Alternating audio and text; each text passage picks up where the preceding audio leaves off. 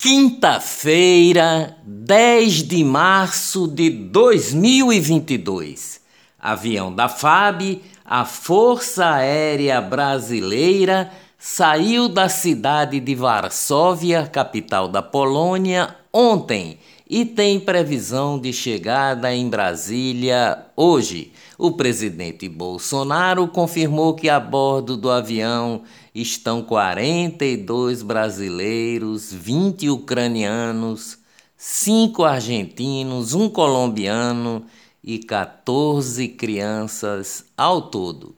Além disso, foram confirmados oito cachorros e dois gatos entre os passageiros.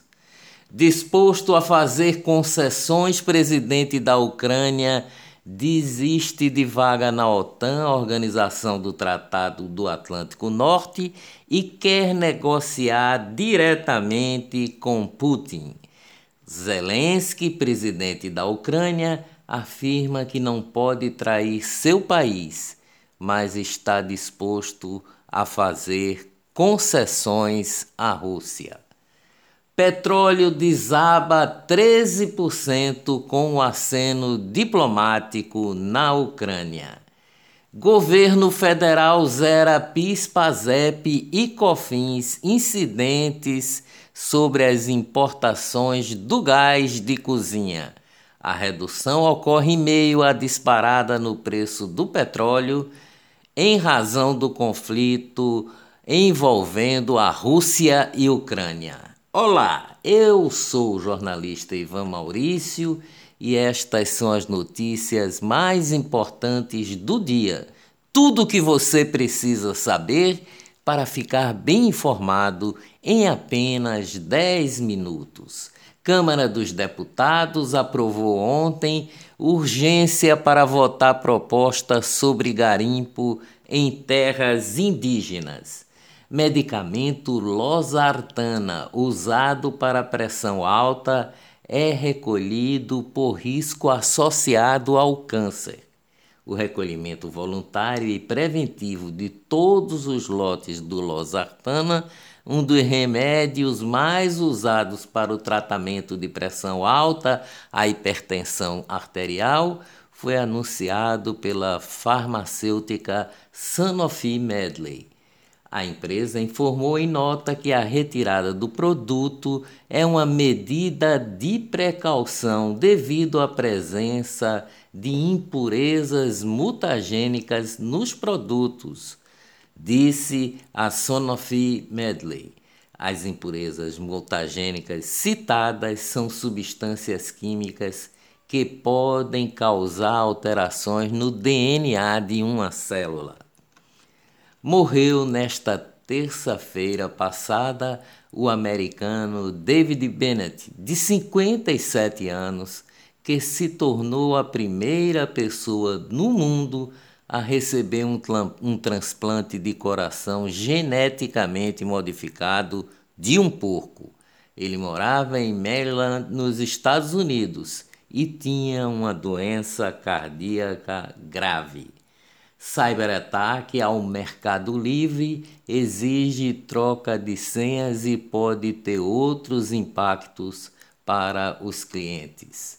Presidente Bolsonaro sanciona lei que permite assembleias virtuais em condomínios.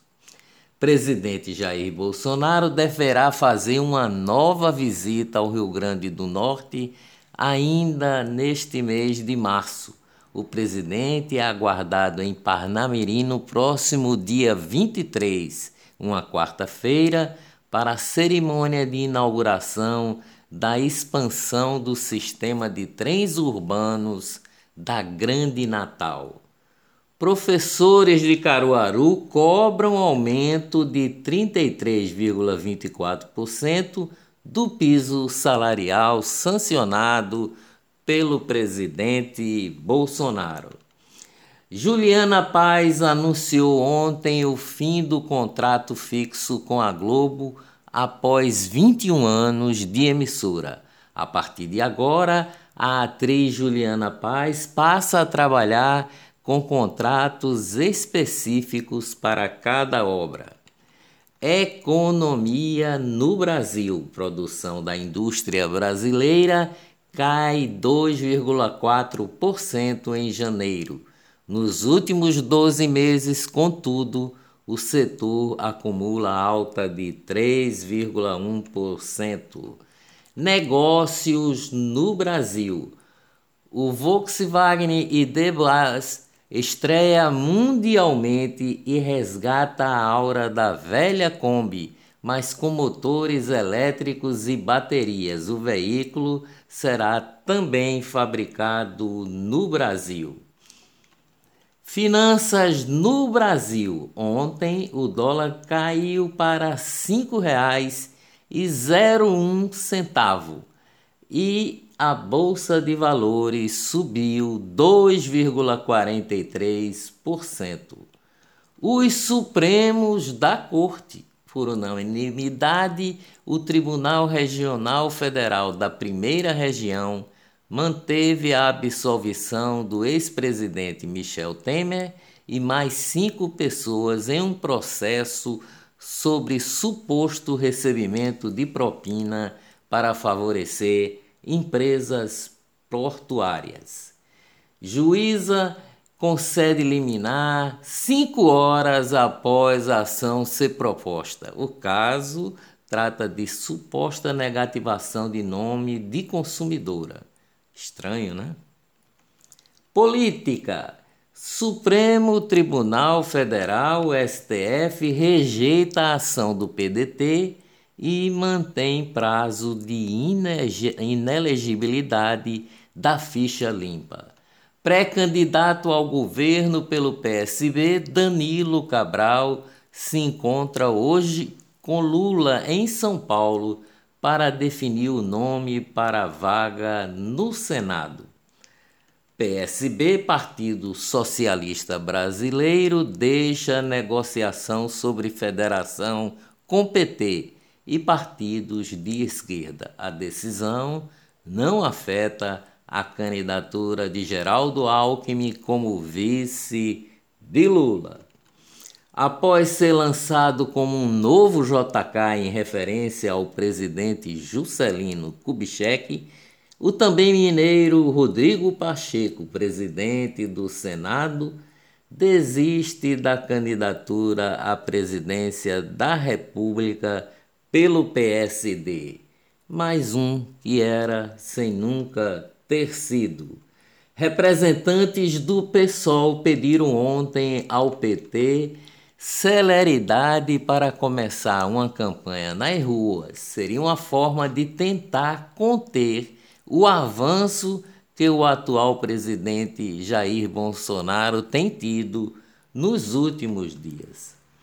Vice-governador da Bahia, João Leão, ameaça romper com o PT e migrar para o palanque do ex-prefeito de Salvador, ACM Neto, do União Brasil na disputa pelo governo baiano. Suas Excelências, a Assembleia Legislativa de Pernambuco pretende gastar até 12 milhões com motoristas para atender deputados estaduais. Ano de eleição, muita viagem. Covid em Pernambuco. Pernambuco registrou ontem mais 2.980 infectados e 11 óbitos por Covid. 10 tinham doenças pré-existentes. Com relação aos 11 pacientes que faleceram, as mortes ocorreram entre 2 de dezembro de 2020 e 6 de, deze... e 6 de março de 2022, um intervalo de 459 dias. Covid no Brasil. O uso de máscaras deixa de ser obrigatório em Natal, no Rio Grande do Norte. Mato Grosso do Sul é o primeiro estado do país a desobrigar o uso de máscaras em locais fechados.